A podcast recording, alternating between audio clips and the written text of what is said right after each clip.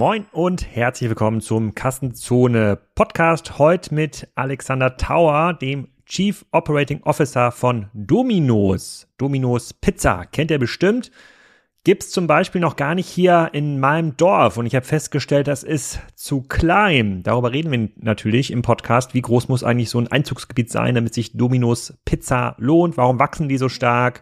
Was gibt es da noch für Erlösmodelle? Welche Geschmäcker können da eigentlich in Zukunft bedient ähm, werden? Aber für mein Dorf äh, reicht's leider nicht. Ich versuche hier natürlich alles äh, so ein bisschen hoch zu pushen. Ne? Neben dem Modehandel und der Energieversorgung scheint sie ja zu laufen. Und es kommen noch ein, zwei weitere Gesprächspartner aus dem Dorf. Aber wir sind noch weit weg, so ein populärer Ort zu werden wie Hallstatt in Österreich. Ähm, da waren wir letztes Jahr zu Besuch. Das ist dieser Ort, der nachgebaut wurde in ähm, Hongkong oder Nähe von Hongkong. Und da gibt's dann ganz, ganz, ganz, ganz, ganz, ganz, ganz viele Touristen, insbesondere aus Asien, die dann unter anderem Hallstätter Luft aus dem Automaten kaufen. Also so in Flaschen abgefüllte Luft.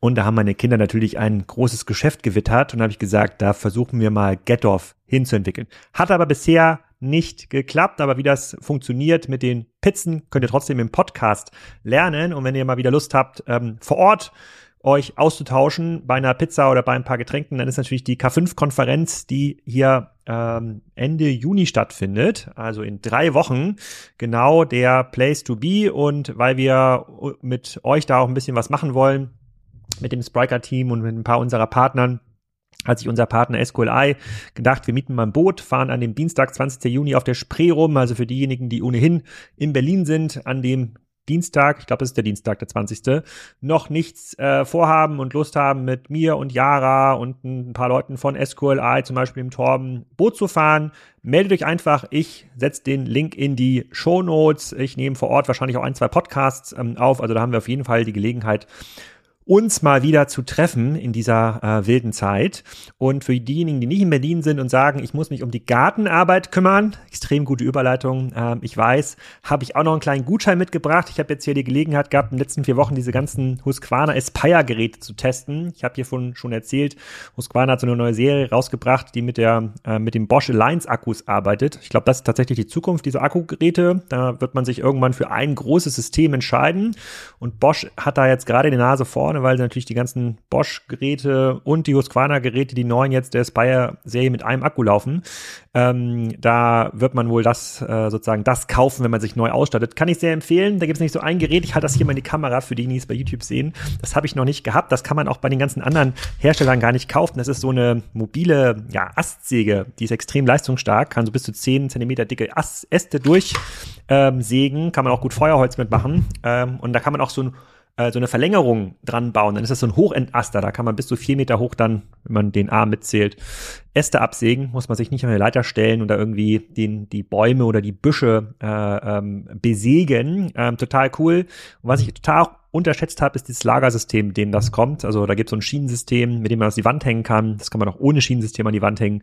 Das sorgt schon für eine sehr, sehr aufgeräumte Garage oder für so einen ähm, Werkstattschuppen, wenn man den hat. So, für diejenigen, die also nicht bei der K5 sind und Gartenarbeit machen oder für diejenigen bei der K5 sind und trotzdem Gartenarbeit machen, gibt es einen Gutscheincode. So günstig kommt er nie wieder an diese Geräte. Wahrscheinlich, glaube ich. Auf jeden Fall gerade jetzt nicht.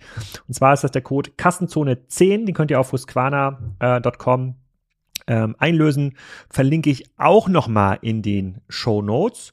Und ähm, genau, das soll es jetzt auch gewesen sein. Das habe ich jetzt als gesagt. K5 habe ich gesagt, Husqvarna habe ich äh, genannt, äh, Get habe ich promotet. Damit habe ich eigentlich alle, alle meine Ziele hier für die Anmoderation des Podcasts erfüllt. Jetzt viel Spaß mit Alex von Dominos.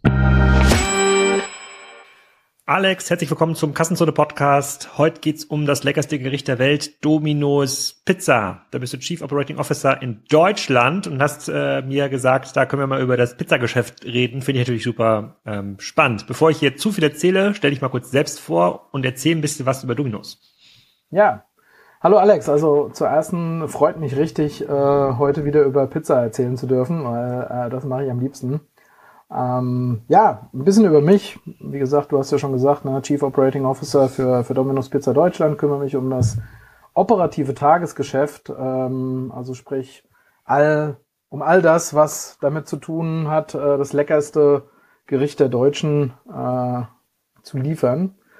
Ähm, ja, Domino's Pizza Deutschland Äh, wir sind ein Verbund ähm, der Domino's Pizza Enterprises, äh, der größte Master-Franchise-Nehmer von, von Domino's Pizza International. Ähm, wir betreiben als Gruppe 13 Länder und äh, Deutschland ist in unserem EU-Arm eines der Highlight-Länder. Okay, und ähm, du hast gerade gesagt, das leckerste Gericht der Deutschen. Kann man das so sagen, wenn man den durchschnittlichen Deutschen fragt, was ist dein Lieblingsgericht? Ist es wirklich Pizza? Ist es nicht, äh, ich meine Kinder fragen, würde das nicht sagen. Die würden wahrscheinlich sagen Kartoffelbrei oder Pommes mit was auch immer. Also ich sage mal so, die Pizza steht natürlich ganz weit oben im Kurs. Ne? Also wir sind neben Frankreich, was man jetzt nicht denken würde, Frankreich ist äh, das pro Kopf, die pro Kopf Pizza-Anzahl im Jahr noch mal höher äh, als in Deutschland, aber Deutschland ist direkt auf äh, Platz zwei innerhalb von Europa. Ne? Also, ich meine, es kommt natürlich, äh, wir sind äh, in den späten 70er Jahren, wo Pizza und Pasta nach Deutschland gekommen ist. Ne? Seitdem ist das wirklich ein, ein gelebtes Produkt und steht eigentlich auf jedem Speisezettel mindestens einmal die Woche oder mindestens alle zwei Wochen. Ah, abgefahren. Und ich habe ja auch euren äh, Börsenbericht gelesen, da stand irgendwas drin von 70 Millionen gelieferten Pizzen in, in Deutschland. Das sind, ähm, wenn ich richtig gerechnet habe, ungefähr so 8000 äh, pro, äh, pro Stunde. Äh, das kann man natürlich auch nochmal in Minuten ausrechnen, aber das kann ja jeder mit äh, mitrechnen hier. Also da wird, werden jede Minute deutlich über 100 Pizzen ähm, geliefert. Ähm, und da gehen wir davon aus, dass ihr 24 Stunden am Tag aufhabt und 365 Tage die Woche. Also in den Hochzeiten ist es wahrscheinlich ein bisschen anders verteilt. Ähm, und wie sieht denn der Pizzamarkt aus? Ich habe ja das Gefühl, die Leute wollen jetzt irgendwie nur noch vegan und regionale ähm, Ernährung, also ähm, nimmt die Pizza anderen Ernährungsformen, sagen wir mal dem Burger, äh, Marktanteile weg? Weg ist das ein wachsender Markt oder ist das ein stabiler Markt und ihr wächst durch Marktanteile, Marktübernahmen äh, in diesem Markt? Erzähl mal. Ja, ähm, also ich sag mal so, wenn du wenn du dir die Jahre anschaust, ist ähm, der ja wie gesagt der, der pro Kopf äh, Verbrauch an Pizza eigentlich äh, stabil. Ne? Pizza ist ein, wie gesagt, ein gelebtes Produkt, welches du immer wieder verändern kannst, welches du immer wieder auf neue Marktgegebenheiten anpassen kannst. Und du hast gerade so schön gesagt, vegan. Ähm, wir sind natürlich mit unseren veganen Produkten da auch sehr, sehr weit äh, äh im Kurs unterwegs. Wir sind letztes Jahr, 2022, sind wir im, im Veganuary mit einem Produkt reingegangen. Das war eine Kooperation mit äh, The Vegetarian Butcher mit einer äh, veganen Salami. Und diese Pizza, die ist komplett durch die Decke gegangen, weil du konntest sie kaum von einer Original-Salami-Pizza unterscheiden.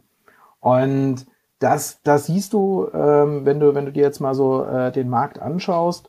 Ähm, wo ist denn, wo ist denn das Verlangen? Und wenn wir genau unsere Zielgruppe anschauen, da ist eigentlich der, sag ich mal, der Ve Veganer eigentlich sehr, sehr unterrepräsentiert. Na, also wer kauft bei uns die veganen Produkte? Das sind eigentlich die Flexitarier.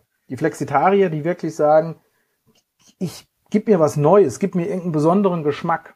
Ja, und das kannst du natürlich mit, mit einer Pizza kannst du das äh, auf x verschiedenen äh, Varianten machen. Wir haben es letztens, haben wir es mal durchgezählt. Also du hast bei uns die Möglichkeit, 49 Millionen verschiedene Kombinationen zusammenzustellen.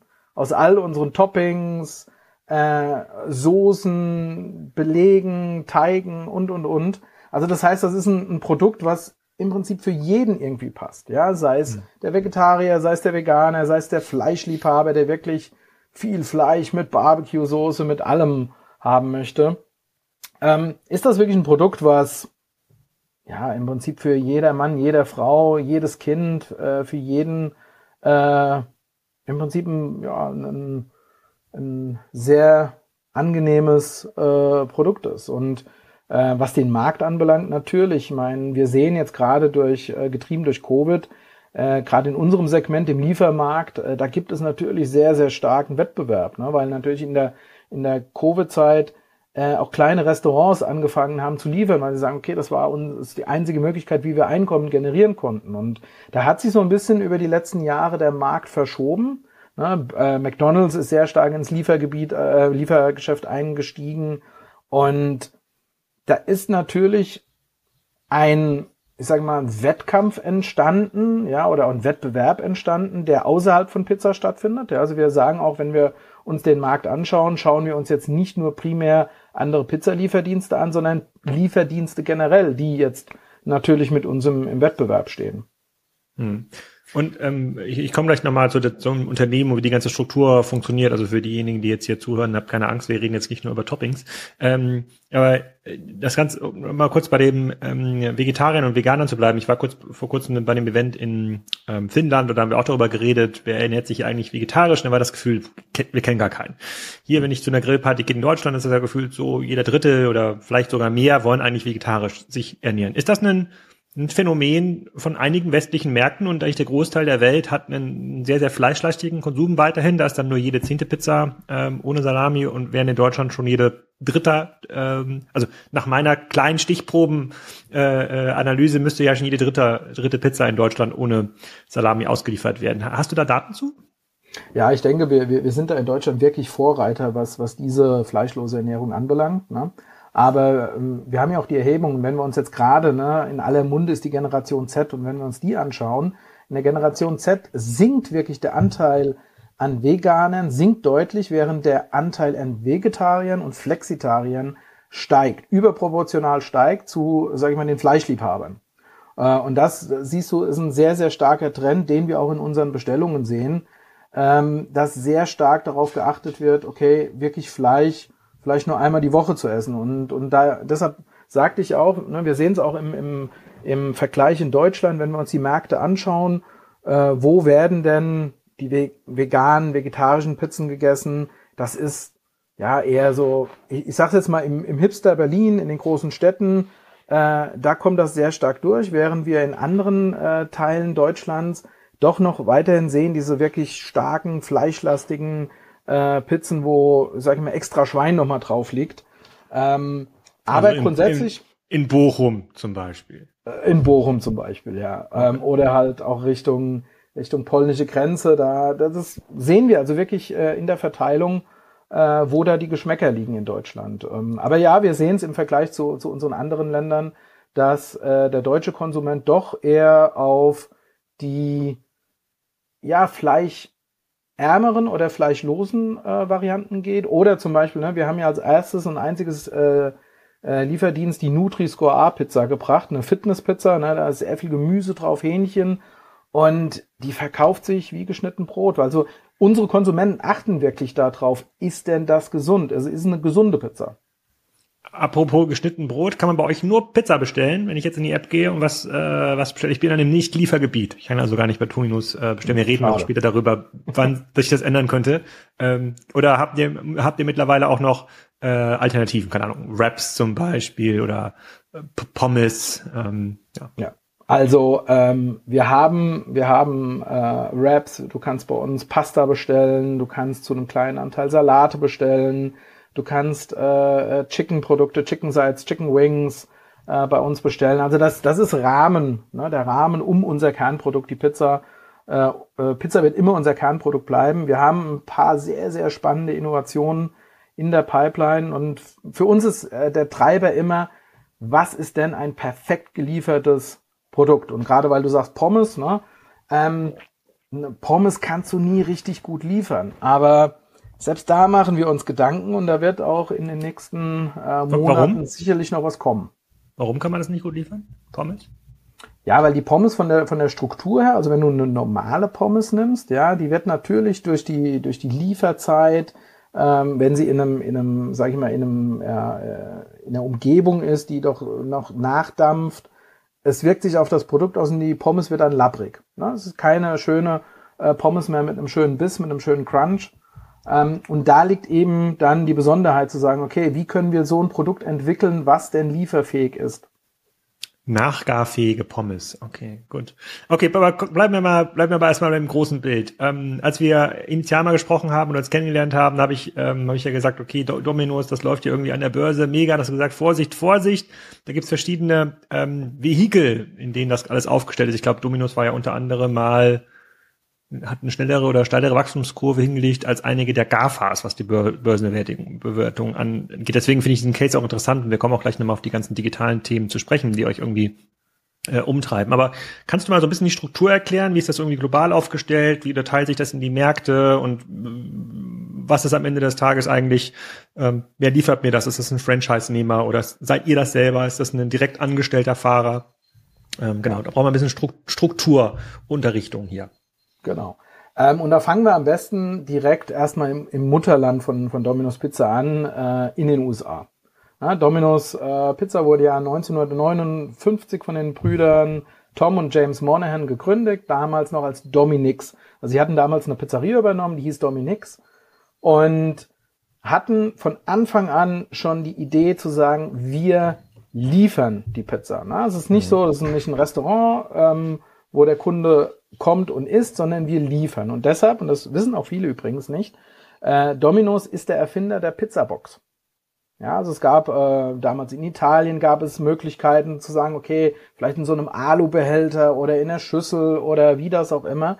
Aber die traditionelle Pappbox, so wie wir sie heute kennen, ist eine, ja, eine Erfindung von, von Domino's gewesen in den sehr, sehr frühen mhm. Zeiten. Heute, so. ich habe ich hab heute schon einen anderen Podcast aufgenommen und äh, da hat einer der Gründer äh, im Unternehmen hat die Umweltpumpe erfunden. heute großer Erfinder-Podcast. Genau. ähm, so, auf jeden Fall. Äh, Tom und James haben sich dann irgendwann getrennt. Äh, James hat seine Anteile an, an Tom Monahan verkauft äh, und Tom Monahan ist äh, dann weitergegangen und irgendwann hat seine Frau gesagt, naja, Dominix ist jetzt nicht so ein schöner Name, komm, lass uns doch Dominos machen und so ist auch hier äh, der Stein entstanden mit den drei Punkten, weil die drei Punkte standen damals für drei Standorte in Ypsilanti, Michigan. Und Tom hatte nie gedacht, naja, dass das irgendwie so groß wird, naja, dann reichen diese drei Steine. So, Fakt ist, und jetzt so ein bisschen fast forward, ähm, Tom ist irgendwann in das, in das Franchise-Business eingestiegen und gesagt hat, okay, wir müssen das größer machen. Wir, äh, Tom Monahan, er lebt ja heute noch, äh, 86 Jahre, ist ein sehr, sehr großer Visionär ähm, gewesen, was das Thema Pizza-Lieferservice anbelangt, aber auch ein, ein Riesenverfechter von Kundenservice. Und er hat gesagt, wir müssen das in die Welt bringen. So, und deshalb gibt es heute quasi auf der oberen Ebene zwei Arme. Das ist einmal äh, Domino's Pizza Inc., die quasi das Team USA, also Homeland USA, betreut. Und dann gibt es Domino's außerhalb der USA, nämlich Domino's Pizza International. Und Domino's Pizza International vergibt eben diese Länderlizenzen. Wir sind aktuell als Dominos Global in 96 Ländern mit über 19.000 Stores äh, in der Welt unterwegs und bringen Pizzafreude äh, zu den Kunden. Und Domino's Pizza International vergibt eben diese Lizenzen. Also du kannst entweder als, äh, als Einzelunternehmer kannst du eine Länderlizenz kaufen, zum Beispiel die Schweiz. Äh, Schweiz wurde von einem Unternehmer gekauft und ihm gehört nur die Schweiz. Aber ist das dann auch, ist das dann auch irgendwie in der Börse gehandelt, die Schweiz dann, nein, diese Umsätze, nein. wenn die irgendwie konsolidiert? Oder ist das quasi komplett separat? Weil es gibt ja diese, komplett, komplett es gibt ja diese, es gibt ja diese großen Börsenvehikel, da hängt ja auch, glaube ich, Deutschland ähm, auch drunter. Ja. Da kommen wir nämlich jetzt zum anderen Punkt. Es mhm. gibt dann halt darüber noch große Master-Franchise-Nehmer, die eben mehrere äh, Länderlizenzen ähm, auf sich vereinen. Und wir sind Domino's Pizza Enterprises. Wir sind der größte Master-Franchise-Nehmer von Domino's weltweit. Äh, uns gehören 13 Länder. Äh, unsere Homebase ist Brisbane in Australien und dort sind wir in, in Australien eben auch an der Börse gelistet. Ähm, die Nummer zwei weltweit, das ist die Domino's Pizza Group äh, in, in England, auch die Börsen gelistet. Ähm, und darunter kommen dann kleinere Ländergesellschaften, äh, die eben auch mehrere äh, Länderlizenzen auf sich vereinen. Und so setzt sich quasi das Gesamtkonstrukt Domino's weltweit auf. Und wir, Domino's Pizza Deutschland, gehören eben zur Domino's Pizza Group in Australien. Ah, okay, wir kommen gleich nochmal dazu, was die Schweiz kostet. Die Frage wollte ich immer schon mal stellen. Aber ähm, wenn man jetzt alles zusammenzählt, also quasi alle Ländergesellschaften, alle Pizzalieferungen, wie viel Pizzen werden da dann pro Jahr ausgeliefert oder wie viel Umsatz, über wie viel Umsatz sprechen wir in Summe? Neuer Partner bei Kassenzone. Und wer könnte es anders sein als das mit 6 Milliarden bewertete Fintech Molly? Das wurde gegründet vor 20 Jahren von Adrian Mohl in Amsterdam und gehört mittlerweile zu den etabliertesten Payment-Anbietern in Europa und vor allem aber auch in Deutschland. Ihr kennt viele der Marken, die mit Molly arbeiten, zum Beispiel Koro oder Dreikorn oder Sushi Bikes und Reishunger. Molly ist so ein zentrales Dashboard im Bereich Payment. Das unterstützt ganz viele lokale Zahlungsmethoden, ist damit für Händler insbesondere im internationalen Umfeld sehr bequem, erhöht wohl die Conversion Rates und sorgt für Umsatzsteigerungen im Vergleich zu den Lösungen, die man sonst so lokal einsetzt und wo man halt sehr, sehr viel händisch verbinden muss. Ähm, es gibt ein Zusatzangebot, was für den einen oder anderen spannend sein kann. Das sind unbürokratische Finanzierungslösungen für Händler, also schnelle Kreditvergabe für bis zu 250.000 Euro, je nach Umsatz. Und mehr Informationen zu Molly findet ihr unter molly.com slash Kassenzone. Molly schreibt man M-O-L-L-I-E. -E. Also, hin da und abschließen.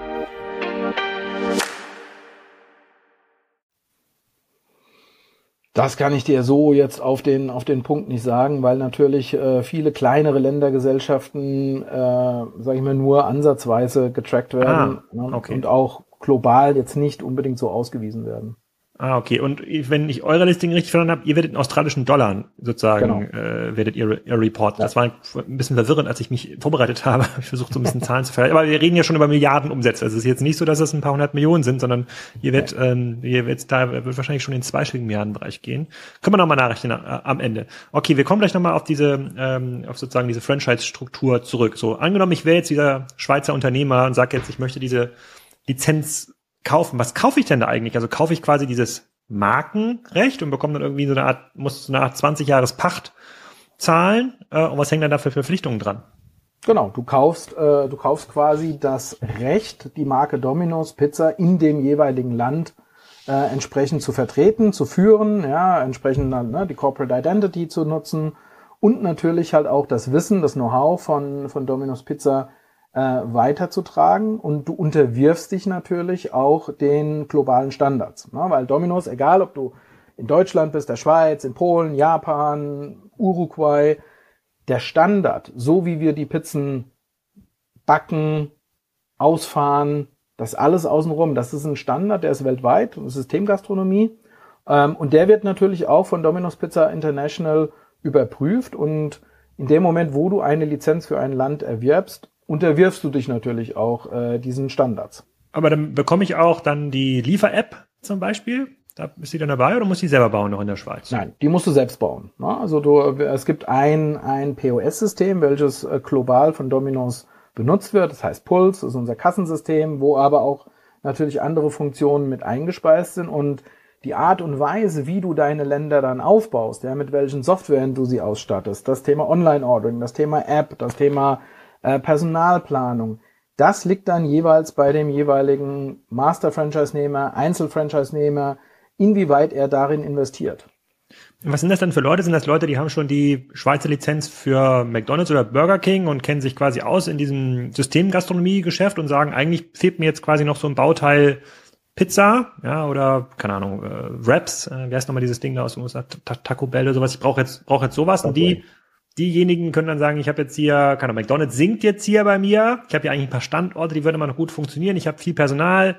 Kaufe ich mir jetzt diese Dominos-Lizenz, 20 Jahre und baue jetzt da noch das ganze Pizza-Business auf, weil Pizza überholt jetzt Burger. Das ist jetzt rein fiktiv natürlich, aber angenommen, das wäre so, so könnte das vorgehen. Genau. Der äh, geschätzte Kollege in der Schweiz äh, kommt aus der Systemgastronomie und wie gesagt, die Schweiz stand zum Verkauf und da hat er zugeschlagen, hat gesagt, ey, das ist wirklich was, wo ich die Zukunft sehe ähm, und da werfe ich jetzt meinen Hut in den Ring. Okay, so, und dann, so, du reportest also mit dieser Deutschlandgesellschaft an die äh, International, die in Australien äh, ähm, hängt. Wenn jetzt ein neuer Laden eröffnet wird, ihr seid ja, wir kommen gleich ein bisschen auf das Thema Expansion zu sprechen, ähm, wie geht das denn? Sind das dann auch wieder unabhängige Gastronomen, die dann bei der Deutschland-Gesellschaft so eine Art Franchise-Recht erwerben oder betreibt dann Dominus selber als Unternehmen diese ganzen Filialen? Nein, also es gibt, wie gesagt, also wir haben für Deutschland oder das, wenn, wenn du es wirklich in der Struktur nach unten brichst, ne, es gibt für die Domino's Pizza Enterprise, also unsere Holding, gibt es einen Master-Franchise-Vertrag. Ja, und der läuft dann wieder runter unter einen Sub-Franchise-Vertrag, das ist dann Deutschland und wir vergeben quasi wieder einen Sub-Sub-Franchise-Vertrag ah. an unsere Franchise-Partner. Und in Deutschland, wir haben zwei Arme, wir haben ein, ein Corporate Business, das heißt unsere Eigenbetriebe und äh, der Rest ist wirklich äh, Franchise. Und auch da haben wir vom Einzelfranchise-Nehmer, der ja im Prinzip einen Laden betreibt, der da tagtäglich drinsteht, äh, die Hände im Teig hat, äh, bis hin zu Multi-Unit-Operatoren, die halt eben mehrere äh, Filialen in Deutschland betreiben. Mm, okay, und wie würde das funktionieren? Ich habe jetzt ja hier in meinem Dorf gibt es jetzt keine, äh, keine Dominus Pizza. Ich glaube, ich muss mindestens nach Kiel oder Eckernförde. Jetzt sage ich hier, Get Off ist eigentlich ein, da gibt es nur einen, sagen wir, unabhängigen Pizzalieferanten. Äh, Marktmitbegleiter. Ein mit, Mitbegleiter hat natürlich jetzt bei Weitem nicht die Aura eines Domi einer Dominus-Marke. Er sagt aber hier wachsender Standort und äh, jetzt hat der Martin Lars hat gesagt, wie viele Haushalte sind das hier? Zweieinhalbtausend Haushalte, vielleicht mit den paar Dörfern noch drumherum sind es vielleicht so 4000 Haushalte. Das dürfte ja reichen für mindestens eine Filiale. Äh, und dann, nein? Oh, erzähl. Jetzt komme ich zu dir und bewerb mich. Jetzt sagst du mir, Get-Off ist zu klein. Genau, da sage ich zu dir, schade Schokolade, ich kann dir einen, oh. eine Domino's Mobile Kitchen anbieten. Ja, das ist also unsere Variante des Foodtrucks, ähm, mit der du dann im Prinzip, ne, du wirst sicherlich neben dir noch ein paar andere Dörfer haben, dann mhm. wirklich dann von Dorf zu Dorf fahren kannst, weil ähm, de facto ist die Haushaltsanzahl zu klein. Ja, also wir oh. sprechen von der durchschnittlichen Haushaltsanzahl von 20.000 aufwärts. Für eine Filiale? für eine Filiale. Ähm, dass es uns, dass es wirklich rentiert, dieses Investment in eine feste Filiale reinzusetzen, weil es natürlich auch die Balance von Investment, was habe ich an, an Umsatz, was kann ich aus einem sehr kleinen Gebiet an Umsatz generieren, weil das ist für uns ja sehr wichtig. Wir beliefern ja eben nicht die halbe Hemisphäre, sondern unsere Liefergebiete sind ja wirklich sehr, sehr, sehr klein, ähm, damit wir eben schnell beim Kunden sind, damit eben die Pizza noch heiß ist, wenn du sie äh, in den Mund steckst. Okay, ähm, ich guck mal ganz kurz hier auf die Karte nach Dominos. Wo ist denn hier noch eine Stadt, die sozusagen noch kein Du kennst ja die Karte deutlich besser. So, du, ähm, ihr sagt ihr, ihr seid jetzt, wie viele Jahren habt ihr jetzt in Deutschland? 420, 421 aktuell. Ich habe irgendwo was gelesen, dass ihr so auf 1000 wachsen wollt in, ja. äh, in, in, in Deutschland. Übernehmt ihr dann quasi andere oder übernehmen dann die Leute, die sich bei euch für diese Sub-Sub-Lizenz bewerben, übernehmen die dann andere Pizzastandorte? Weil, also ich kann ja jetzt auch in Gettorf Pizza bestellen. Bei einem natürlich nicht so tollen Liefer Lieferdienst wie Domino's, aber es, es ging ja schon. Aber angenommen, wir kämen jetzt ein Dominus hin, dann wäre der andere irgendwann Makulatur, da wird es nicht mehr lohnen, oder? Wahrscheinlich, ja. Okay. Also man muss quasi, das ist schon, eine, ist schon ein Verdrängungswettbewerb, in dem ihr unterwegs seid. Ähm, definitiv ist es ein Verdrängungswettbewerb und ähm, wenn wir jetzt einfach mal auch wiederum fast forward in die nächste, in die nächsten Jahre schauen, in die nächsten zehn Jahre, da wird es natürlich von den großen Playern am Markt ähm, wird es nur noch eine Handvoll geben ähm, während natürlich die Kleinen, ja, also die, so die Kleinen, wie du eben bei dir im Dorf hast, ja, ähm, die werden weiterhin ähm, bestehen. Die haben ihre Daseinsberechtigung, weil natürlich viele Kunden sagen, nee, ich möchte nicht bei einer Kette bestellen. Ich möchte bei meinem geliebten Italiener um die Ecke bestellen. Aber wir sehen natürlich auch jetzt gerade im, im letzten Jahr ne, mit äh, Inflation, Energiekrise, das beutelt halt gerade diese Kleinen und da fehlt dann eben dieser finanzielle Atem, den wir zum Glück haben aufgrund unserer Struktur.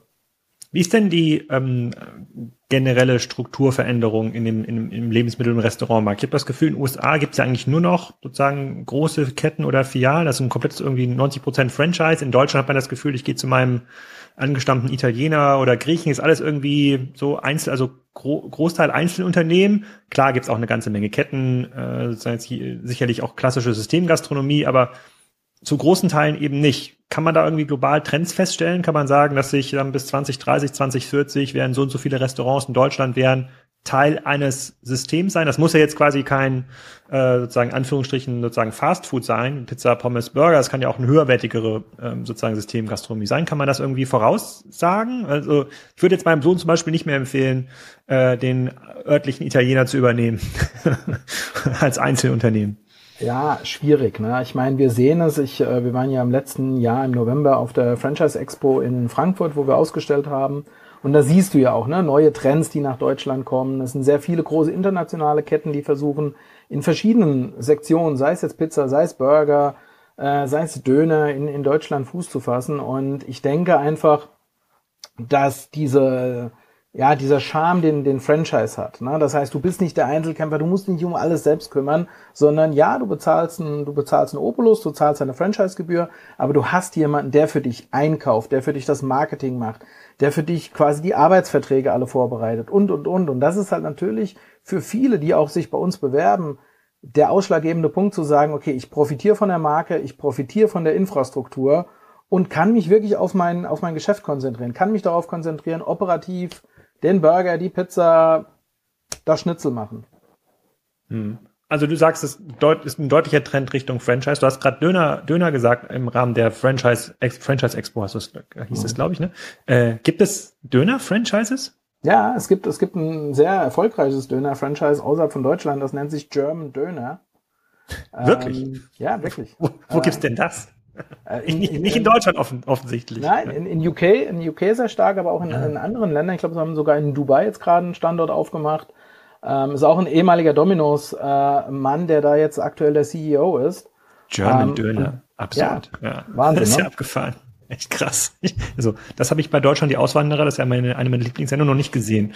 Sagen das äh, Deutschland oder. Und gibt es irgendwelche äh, Konzepte, die zum Beispiel in den USA extrem, da gibt zum Beispiel Kentucky Fried Chicken ist ja extrem stark in den USA, ich glaube Taco Bell auch. Ähm, frage ich mich immer so, das sind ja auch eigentlich global wahrnehmbare Marken, aber trifft man gar nicht so hier in den, in den Großstädten. Aber die werden es doch bestimmt schon öfter mal probiert haben, oder?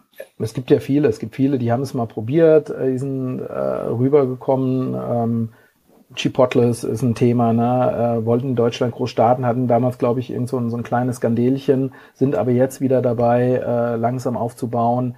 Also ich denke, das ist so ein Kommen und Gehen. Ähm, jeder versucht es mal, aber global generell kann man sehen, wenn man sich auch so die anderen Messen anschaut, ähm, Franchise ist doch wirklich auch gerade im Food-Bereich ähm, eine sichere Bank, auf die äh, viele setzen.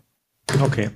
Apropos sichere Bank, du hast ja gesagt, 400 x Filialen habt ihr schon, 1000 wollt ihr noch bauen, das heißt 600 sind noch zu haben. Wir haben jetzt natürlich hier Mindestens. viele Zuhörer, bitte, ja, viele ja. Zuhörer aus der E-Commerce-Branche. Äh, da lief es ja jetzt im letzten Jahr nicht so nicht so gut. Der eine oder andere überlegt sich, wo ist meine Zukunft? Vielleicht ist sie auch in der Systemgastronomie. So, aus welchen Orten, sozusagen, wo die Zuhörer jetzt hier kommen, sollte man sich jetzt an dich wenden, um möglicherweise so eine Sub-Sub-Sub-Sub-Sub-Lizenz zu erwerben?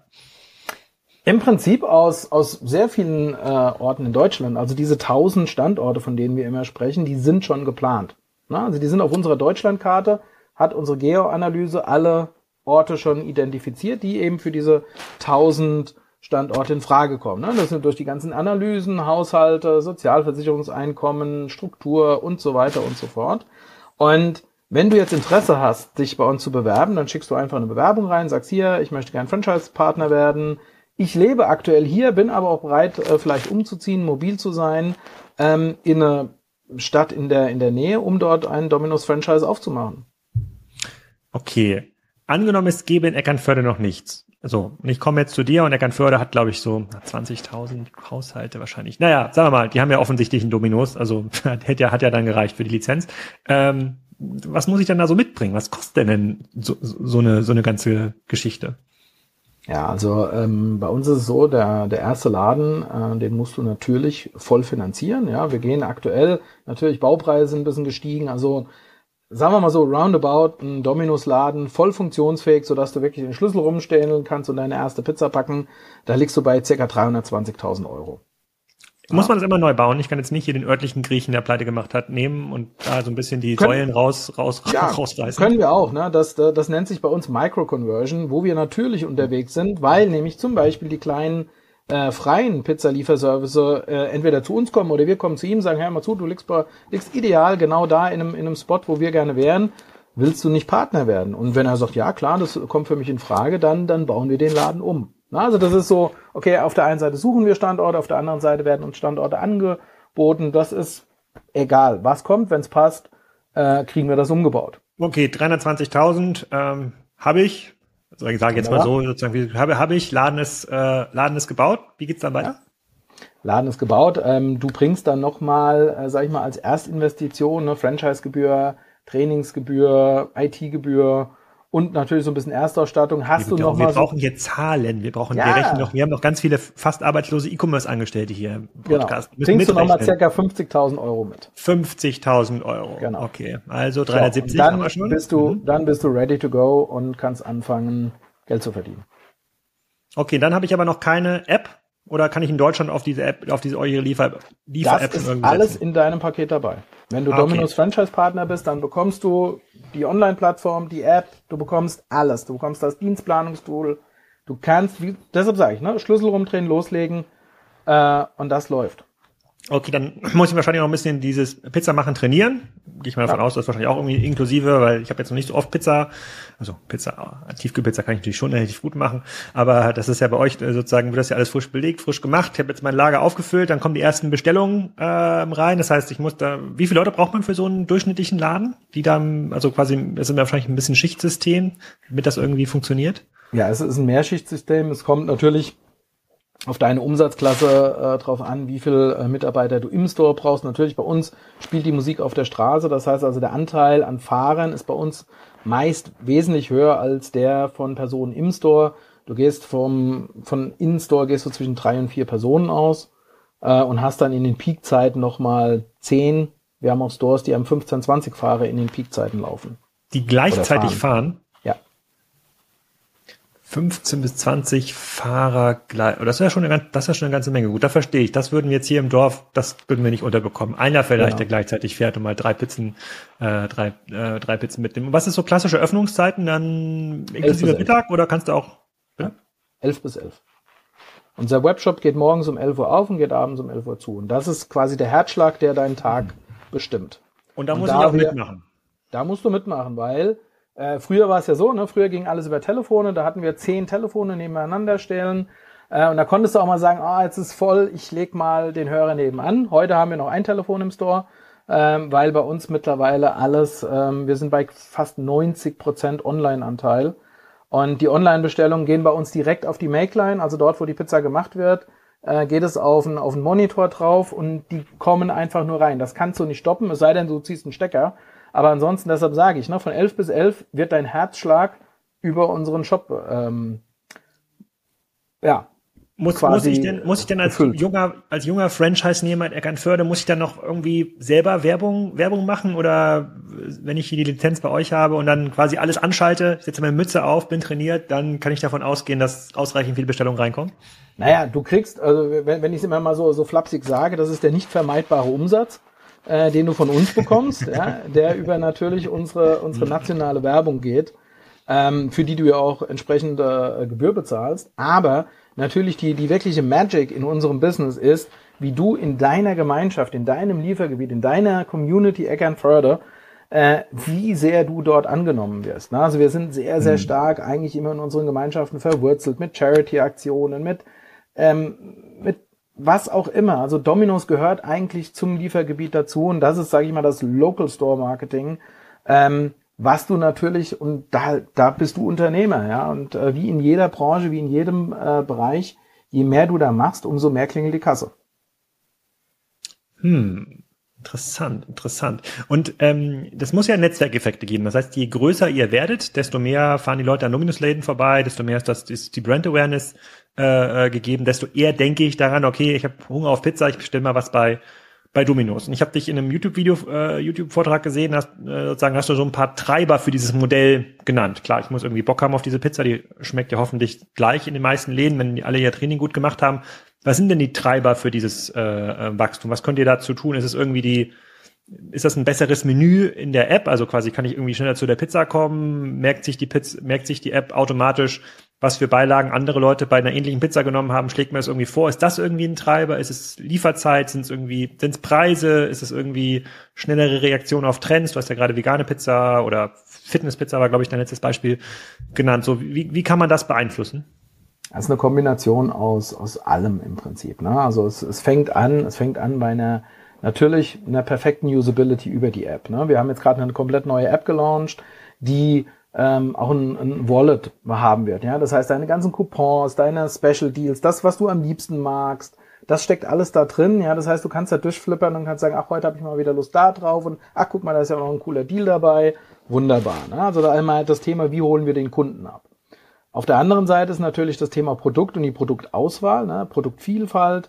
Ähm, was, was, was interessiert denn? Ne? Was, was sind die Trends? Was sind die veganen Trends oder was sind die Liefertrends, die wir irgendwann aufgreifen? Dann gehen wir natürlich über zur Produktqualität und die Produktqualität, das ist für uns natürlich das, das, das Essentielle. Wir sagen, in dem Moment, wo die Pizza bei uns hinten auf dem Band aus dem Ofen rausläuft, stirbt sie.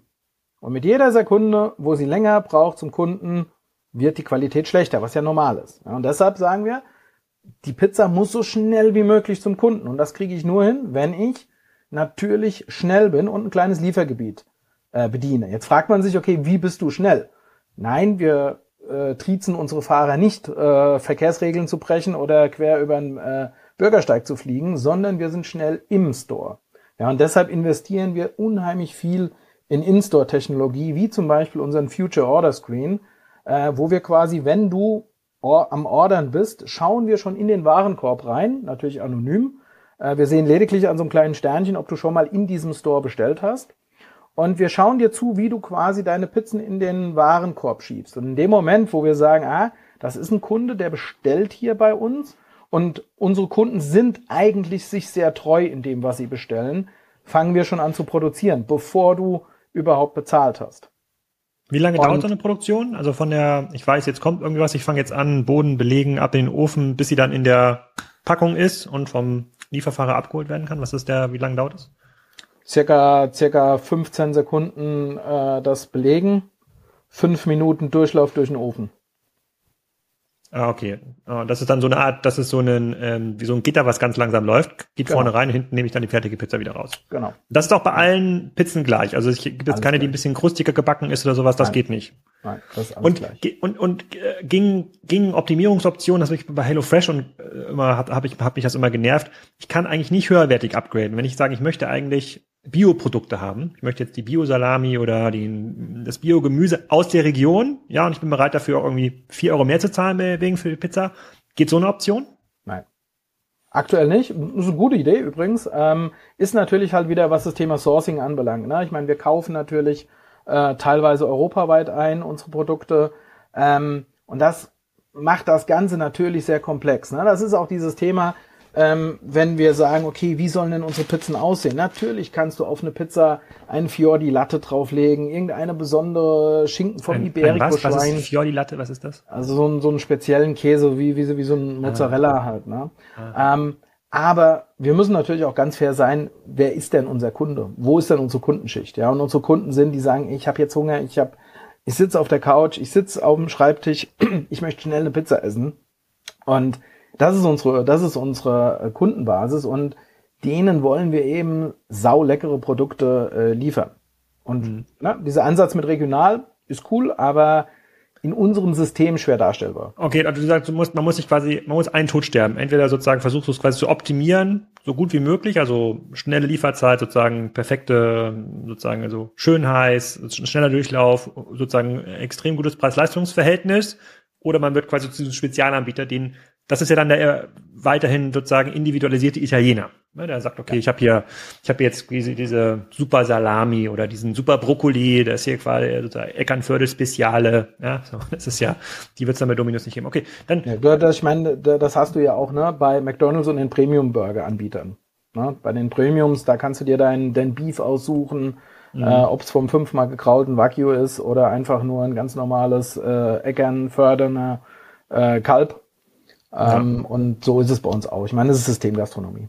Okay. Und dann gucken wir mal kurz auf den Kunden. Ähm, äh, Gibt es denn auch so Superkunden, die jeden Tag bei euch äh, bei euch kaufen, wo du dann sagst, so, da habe ich im Monat eigentlich meine 500 Euro sicher von von diesem Kunden. Das ist, der kauft jeden Tag bei, der ist jeden Tag Pizza. Ich weiß nicht, wie die im, im Bereich im Casino heißen ja irgendwie Wale. Das wäre jetzt aber ein ungünstiger Begriff aufgrund der Körperfülle. Aber die, ähm, wo man sagt so, ey, wenn ich den, ich die hier habe, diese äh, diese Kunden, dann sind das hier noch mal, dann sind das pro Jahr noch mal ein, 2.000 Euro mehr. Ja, die haben wir definitiv. Ne? Also äh, es gibt wirklich diese Kunden, die teilweise täglich bei uns bestellen, ja. Hm. Und seid ihr von globalen Trends von Domino abhängig? Du sagst jetzt, du machst jetzt natürlich Deutschland Werbung für den, die Eckernförder-Filiale. Davon hat die, davon hat die irgendwie was. Das kann mal TV-Werbung sein. Das kann irgendwas in der App sein. Aber passiert das auch global, dass sich jetzt irgendwie die Dominos-Zentrale in Australien, die International oder die Inc. irgendwas Cooles überlegt und sagt, wir machen jetzt eine Super Bowl-Ad. Die hat ja auch einen globalen ähm, ähm, Effekt. Die hat ja nicht nur Effekt in, in, den, äh, in den USA. Also sind diese super Franchise-Nehmer quasi dort auch unternehmerisch aktiv oder passiert das gar nicht? Ähm, also wir im Prinzip schauen uns jeden Markt separat an, weil, weil jeder Markt ist anders. Und äh, gerade was die Werbung anbelangt, äh, wir tauschen Produkte aus, natürlich, ne, Produkte, die in anderen Ländern sehr, sehr gut funktionieren, äh, werden wir natürlich auch in Deutschland testen, weil warum das Rad neu erfinden, wenn irgendwas woanders schon läuft. Ich meine, das sehen wir allein bei unserer Gruppe. Wir haben 13 Märkte und äh, wir bringen jetzt demnächst ein Produkt nach Deutschland, was zum Beispiel in Japan massiv durch die Decke gegangen ist. Ja, und ähm, da ist natürlich von diesen, von diesem Austausch leben wir und von diesen Trends. Aber ich sag mal so, dass das große Geschäft ist eigentlich wirklich spezifisch auf den Markt. Technologien, die werden natürlich quer, äh, quer durch die Welt geteilt, das ist klar. Hm. Gibt es denn Märkte, in denen Pizza nicht funktioniert? Ich habe in eurem Börsenbrief gesehen, ihr habt ja natürlich, APEC ist ja auch zum großen Teil unter Australia. Also es gibt natürlich auch einige äh, Southeast Asia äh, Länder, in denen das läuft, aber gibt es Länder, wo Pizza gar nicht geht? Also Japan, Vietnam oder wo es keine Pizzakultur gibt? Nein. Also ein echtes sehen, globales Produkt. Es ist wirklich ein, ein globales Produkt, ja. Hm. Okay. Ja, ja, ja, weil ich, ich, ich frage mich halt, also das ist natürlich so ein krasser, so ein krasser Wachstumsmarkt, aber die, die Bevölkerung sozusagen wächst natürlich jetzt nicht. Sie wird vielleicht im Durchschnitt ein bisschen schwerer, sozusagen, äh, aber grundsätzlich sozusagen wächst, äh, sozusagen ähm, wächst es nicht. Es gibt natürlich diesen massiven Rückenwind, das habe ich jetzt verstanden, durch eine grundsa grundsätzliche Verschiebung Richtung Franchise-Modelle, weil die sind einfach ökonomisch besser skalierbar und der unabhängige Italiener oder Grieche hat dann schon Probleme, irgendwie in den Ferienzeiten überhaupt für Personal zu sorgen. Geschweige denn überhaupt einen Lieferservice an, anzubieten. Hat denn Corona noch zu einer Extra-Verschiebung geführt, weil viele lokale Restaurants, die gar keinen Lieferdienst hatten, haben gesagt, dann machen wir lieber ganz zu, dann liefern wir lieber gar nicht und dann hätten ja Leute mehr umschwenken müssen auf Liefersystem-Gastronomie. Ja, also das, wie gesagt, ne, da, das kann man äh, ganz deutlich sagen, äh, die beiden Corona-Jahre waren, waren unsere besten Jahre. Ne? Also, ähm, weil natürlich, ich meine, das Liefergeschäft ist unsere Domain und wie ich am Anfang gesagt habe, natürlich gerade in der Corona-Zeit haben dann natürlich auch viele kleine Überaggregatoren wie Lieferando gesagt, okay, ich muss liefern ja, oder ich baue einen Lieferdienst selbst auf. Aber wir, müssen, wir mussten das nicht aufbauen, sondern ich sage mal, wir sind so geboren worden und dementsprechend waren diese Jahre für uns natürlich extreme Wachstumsjahre, weil natürlich der Kunde gesagt hat, okay, ich will was essen, das Restaurant ist nicht auf, dann lasse ich es mir liefern. Und jeder hatte gedacht, naja, okay, wenn Corona mal vorbei ist, da hat er ja natürlich noch keiner mit Inflation und Krieg und alles gerechnet, äh, dann ist ein riesengroßer Einbruch. Nein, der Einbruch ist weggeblieben, weil wir natürlich über diese Jahre so viele Neukunden gewonnen haben, die gesagt haben, ach, weißt du was, das ist doch eigentlich äh, super angenehm. Ich sitze hier auf der Couch mit meiner App und bestell und nach 15 Minuten bringt mir das jemand. Warum soll ich das jetzt verändern? Also man sieht auch schon, äh, durch Corona sind einige der Kunden auch so ein bisschen träger geworden, was uns natürlich auch so ein bisschen ins Kontor spielt. Mhm.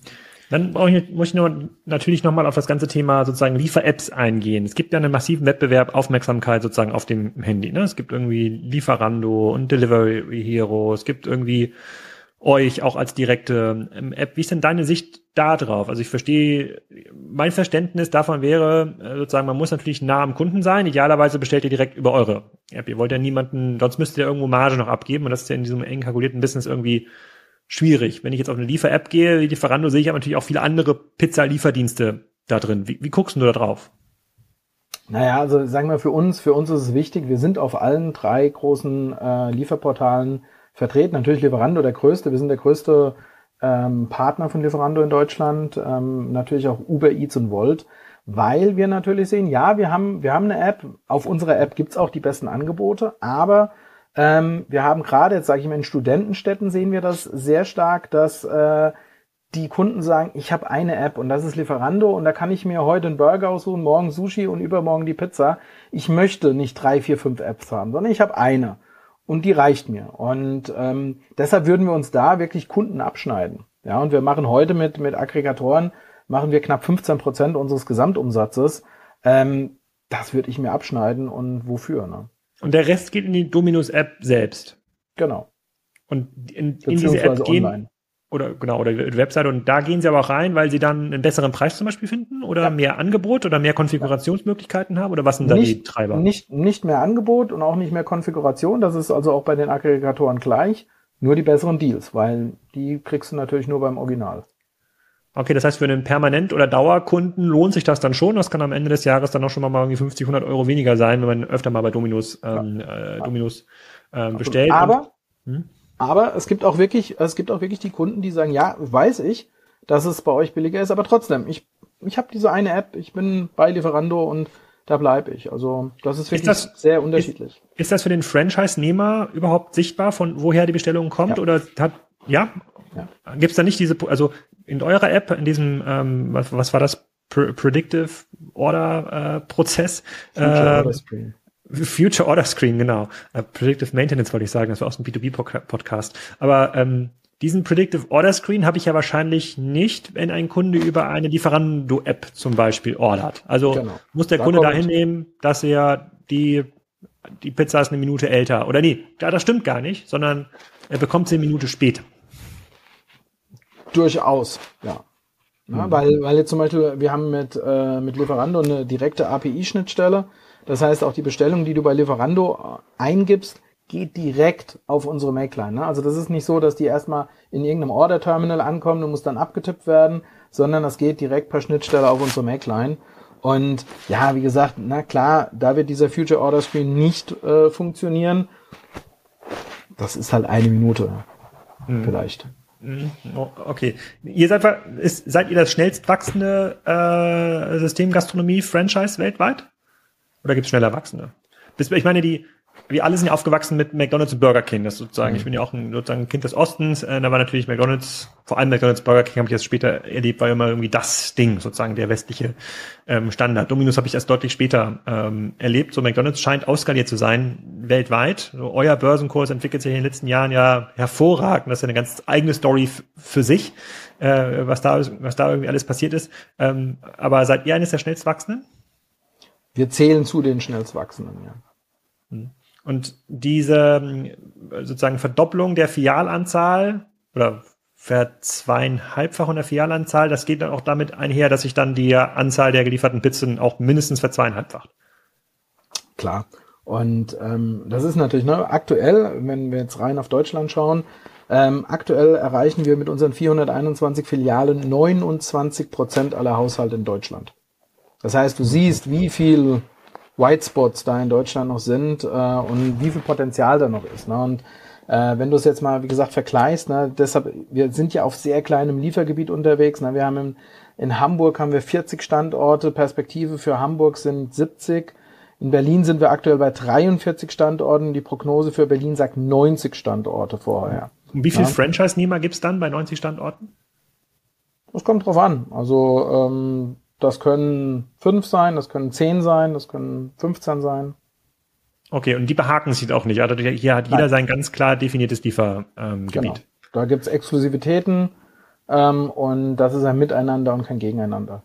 Und ähm, wenn, wenn diese 1000 Filialen erreicht sind, wie viel Prozent der Haushalte erreicht ihr dann, wenn ihr jetzt 29 Prozent erreicht? Genau, also mit den, mit den 1000 sind wir rechnerisch bei knapp über 60 Prozent da sehe ich immer noch nicht hell für mein Dorf. Okay, gut, ja. fair enough. Aber, gut. aber dann kommen wir deinem Dorf näher. Und wie gesagt, ne, ich meine, der traditionelle Store ist das eine und wir haben ja, äh, sind ja gerade dabei, unseren ersten Prototypen eines Container Stores äh, aufzusetzen in Deutschland. Mhm. Und bald wird es auch entsprechend diesen äh, Mobile Pizza Kitchen, also ein, ein Food Truck, aber in groß geben.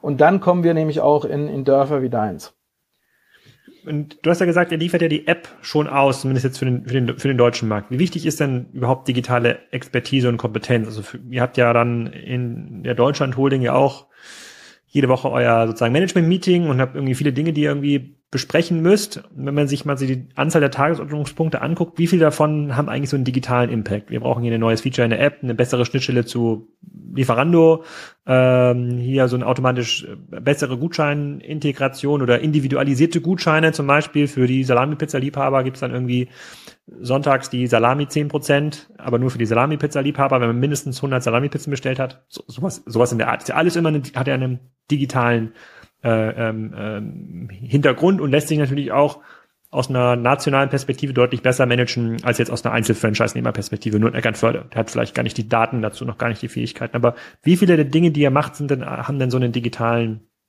ähm, Hintergrund? Also bei uns ist das ganze Thema Tech ist eigentlich immer auf Prio 1 und Prio 2. Ne, in allen mhm. Facetten, also zum einen Richtung Endkunde hin, ne, das ist quasi die gesamte Entwicklung von, von Online-Ordering, von App aber auch auf der anderen Seite natürlich diese ganze In-Store-Technologie, äh, ähm, das Thema künstliche Intelligenz. Ja, also unsere Personalplanung äh, läuft sehr stark auf künstliche Intelligenz, auf, auf Forecasting. Ähm, wir sind ja immer, ich sage es ja immer so ein bisschen despektierlich, wir sind mittlerweile als, als Dominos global ein Tech-Konzern, der nebenbei Pizza verkauft.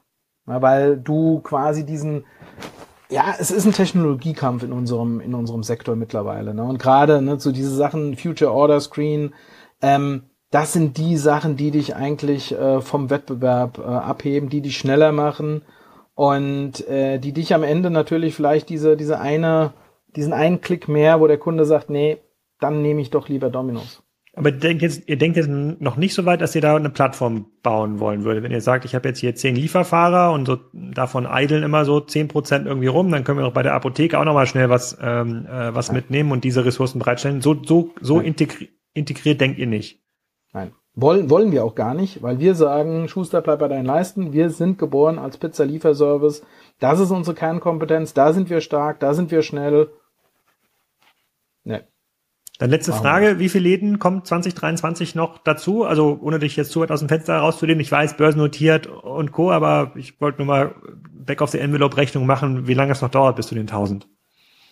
Ähm, bis zu den 1000 müssen wir, müssen wir schauen, wie lange das dauert. Ne? Wir haben ganz fair, wir sind dieses Jahr natürlich aufgrund äh, der ganzen äußeren Einflüsse sind wir ein bisschen runtergegangen. Wir werden in diesem Finanzjahr werden wir circa 25 Standorte aufmachen. Wir haben in den letzten beiden Finanzjahren 86 Standorte aufgemacht. Ähm, wir pro sehen, Jahr oder über zwei Jahre? Über zwei Jahre. Okay. Mhm. Ähm, und wir sehen natürlich, der Trend geht auch langsam dann wieder in die richtige Richtung, wenn sich das jetzt alles mal ein bisschen stabilisiert, die Preise wieder irgendwie in, in Balance geraten. Ähm, unsere Franchise-Partner sind hungrig, ne? Unsere Franchise-Partner äh, warten jetzt natürlich ein bisschen ab. Die sagen, okay, lass uns mal äh, schauen, wie es weitergeht. Aber die sind hungrig, die wollen weiter. Und deshalb bin ich da sehr guter Dinge, dass wir auf die 1000 Standorte doch relativ zügig hinzulaufen. Hm. Okay, cool. Jetzt äh, weiß ich auf jeden Fall, was dahinter steckt, wenn ich das nächste Mal eine Dominus Pizza ähm, äh, bestelle. Und danke für deine Zeit, Alex. Sehr gerne. Vielen Dank. Das war's Nächste Woche geht's weiter. Entweder mit einer Folge Energiezone, da habe ich jetzt die dritte Folge mit Martin Lass aufgenommen. Sehr, sehr, sehr, sehr spannend für das lokale Inselstromnetz. Oder wenn wir es schaffen, und wahrscheinlich schaffen wir es, gibt es den Manzli Heinemann äh, mit einem Gast. Flo Berger ist zu Gast, ähm, der uns ein bisschen erzählt, wie das eigentlich funktionieren kann, dass Timo dort Turnschuhe für drei Dollar aus China versendet, versandkostenfrei über Temu oder wer da eigentlich drauf zahlt ähm, am Ende. Also entweder Manzli Heinemann oder Energiezone, nächste Woche Donnerstag. Seht ihr dann, wenn der Podcast live ist. Tschüss, schönes Wochenende hier uns. Bei uns ist es extrem sonnig, da hänge ich wahrscheinlich an der Ostsee rum. Tschüssi.